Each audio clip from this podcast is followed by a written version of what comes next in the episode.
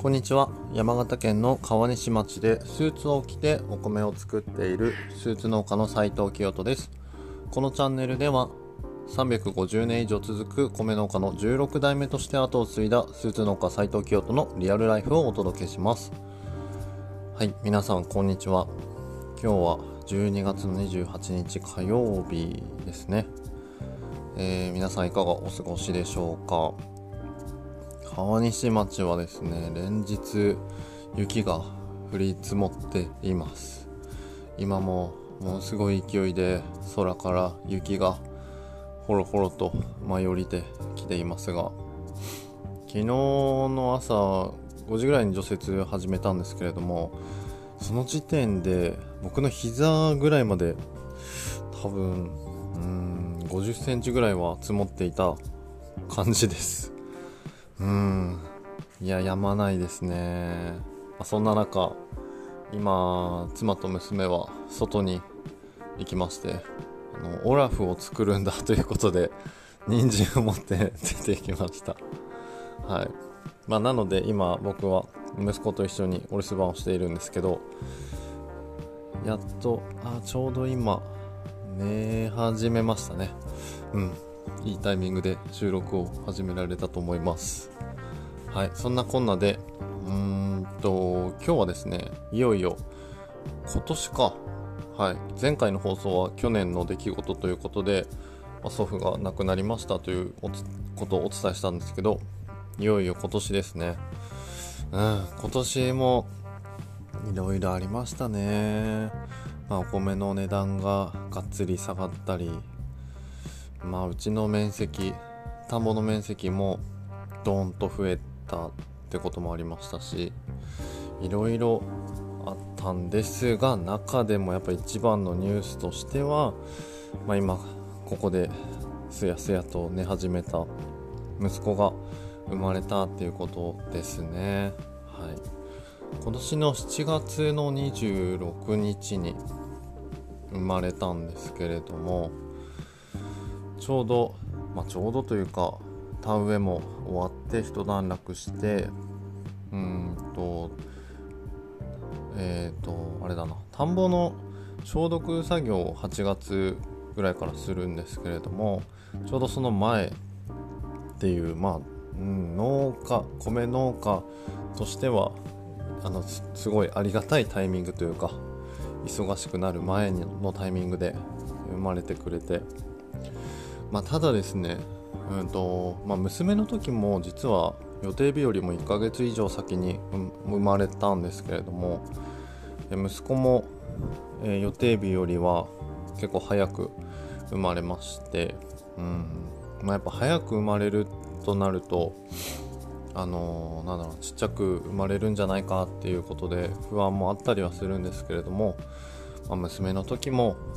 ちっちゃくは生まれたんですけれども今こうやって大きく育っているので、まあ、そんなに不安はなく、まあ、ただ 結構あのえっ、ー、と娘の時も、えー、大変だったんですけど息子の時も急遽緊急で産むということになりましていや奥さんは本当に大変だったと思いますしよく頑張ってくれたなと感謝しています。はいまあ、そんな感じでいよいよですね、えー、2児の親になり、えー、あの結構その2人以上子供がいる親御さんは大変だ大変だっていう風に先輩とかから言われてきたのでいややっぱ大変なのかなとすごい思って 覚悟していたんですけれどもうーんいやーでも言うほどまあそれは物理的にやっぱりあの子供が2人となると時間的にもうんと、まあ、どうしてもこう向き合う時間っていうのは増えるわけなんですけれどもでも世間一般的に言う大変だっていう感じはそんなになくてですね。うん。まああのというのもうちの娘がこの間5歳になったんですけれどもいやもうほんとびっくりするぐらい育児というかあの協力的でですね何かこう下の子が泣いたりすればおしっこをしたんじゃないかっていう感じでおむつを見てくれたり一生懸命人形であやしてくれたり抱っこしようとしてくれたりっていうことで本当にありがたいなと、うん、その娘がどういう反応をしてどういう行動を起こすのかっていうのはすごい、えー、夫婦でどうなるんだろうねっていう感じで思っていた部分だったのでいやそこに関しては本当に娘にも感謝しています。はい、で、まあ、やっぱ子供が生まれて、えーと、いつも思うんですけどうんまあその仕事も家族もやっぱこうチームチームなんだなと誰か一人がこう無理をしてとか誰か一人が頑張ればいいってもんでもなくって、まあ、やっぱりこのチームでみんなで協力し合ってお互い得意不得意もあるのでその分をこううまく補いながらというか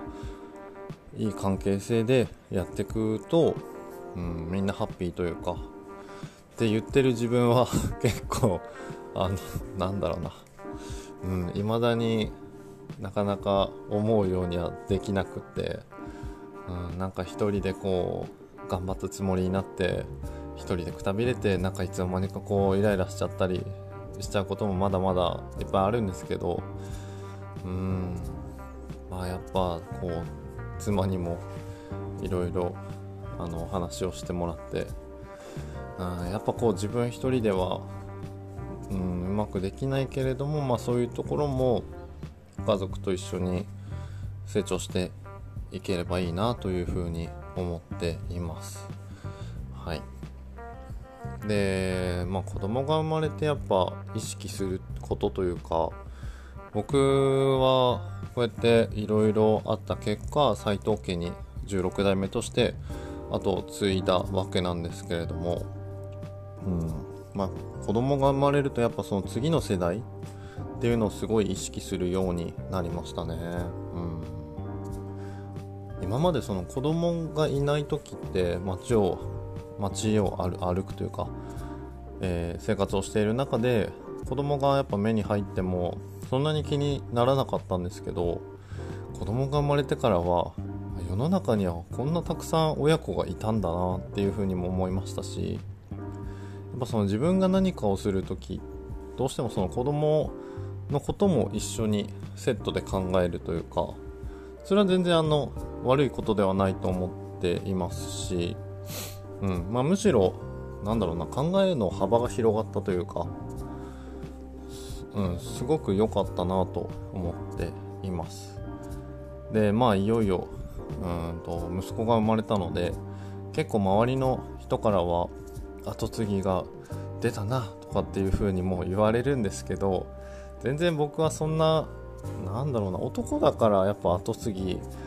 にならなきゃいけないとかっていう考えは一切なくって、うん、むしろまあ例えば別に上の娘が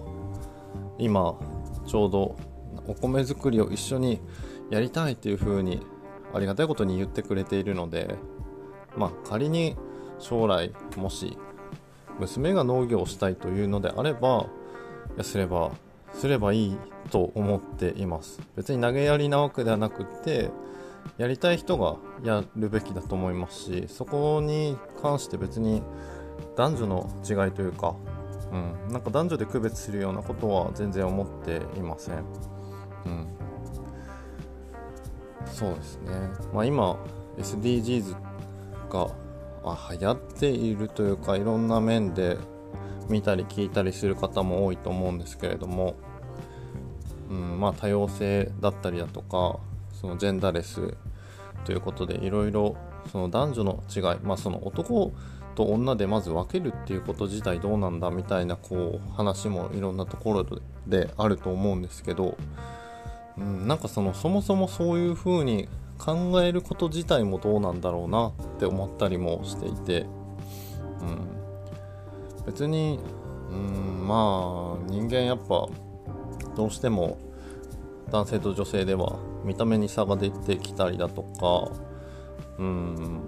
まあその比べることが悪いとも思わないし比べないことが素晴らしいとも思っていないというか、うん、なんかちょっとうまく説明はできないんですけどまあとにかくみんながみんな自分の思ったこととか考えていることとかやりたいことっていうのが、うん、まあ自由にやりやすい世の中であればそれがいいのかなと、まあ、それが叶っている状態というのが、まあ、やっぱその多様性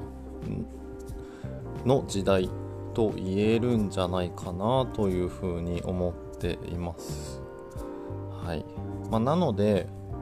僕がやってるこのスーツを着てお米を作るスーツ農家というスタイルに関しても、うん、なんかそういった同じような文脈であのなんだろうそのスーツを着てお米を作ること自体うんそれがいい悪いっていう風に話をする人もいますしそもそもそんなことすら考えなくてもいいようになるといいなっていう風に思っています、まあ、なのでまだまだまずはその僕のこととか僕のやってること考えてることっていうのを知らない人の方が圧倒的に多いのでやっぱこの音声配信なども通して、まあ、少しでも多くの人に、うん、その僕のやってることというかうんとまあ僕だけではなくっていろんな農家の人がいるんだっていう風なことを知ってもらえることがまず一歩かなというふうに思っています。はい、ということで、えー、今日は今年ですね、まスーツ農家始めて9年目についてお話をさせていただきました。はい、いよいようーんとスーツ農家を始めてからの、えー、これまでの歴史というかなんかすごいざっくりとではありますがまだまだあのえー、と今まで話に出てこなかったこともたくさんあってちょっとそこの部分は、えー、おいおいまたお話をしていこうと思っています。はい。そんなわけで、えー、いよいよもう今年があと数日で終わりますね。今日もお仕事っていう方も、まあ、たくさんいらっしゃると思うんですけれども僕もですね今日は朝から、えー、除雪をしましてえー、っとこれからちょっと子供たちが戻ってきたら小屋の雪下ろしをしないとまずいなと。家の雪下ろしはあのしなくていいように、えー、前回そのリフォームをしたとっていう話をしたんですけどその時にもう家の雪下ろしはしなくていいようにしたいっていうことで屋根の勾配は変えたのでただ小屋の勾配は変わっていないので雪は下ろさなきゃいけないと。うん。ちょっと骨の折れる作業ですけれども頑張っていきたいと思います。はい。皆さんも一緒に頑張りましょう。はい。ということで、えー、今日はこの辺で終わりにしたいと思います。はい。それではまた次回お会いしましょう。スーツ農家斉藤清人でしたというかえっ、ー、とですねすいません。えー、インスタのストーリーの方では本当にあのこういう話とは別にというかあのリアルな今何してますとかえ今日これがありましたみたいなことを投稿していますのでそちらの方もご覧いただければ嬉しいです。プロフィールの方に、えー、いろいろまとめたリンクを貼っていますのでそちらから飛んでいただければ嬉しいです。あとですねうんとちょっと初めて言うんですけどえー、スタンド FM で聞いてくださっている方もいらっしゃるかと思うんですけどメッセージとかを送っていただけるとすごく嬉しいですというかあの聞いてもらえてるんだなっていう確認ができてすごくありがたいです。はい。あとなんかこの音声配信を通して、えーと、今まで、えー、とはまた違う交流というかっていうのもしていきたいなと思っていますのでよろしくお願いします。それではまた次回お会いしましょう。スーツ農家斉藤清人でした。さようなら。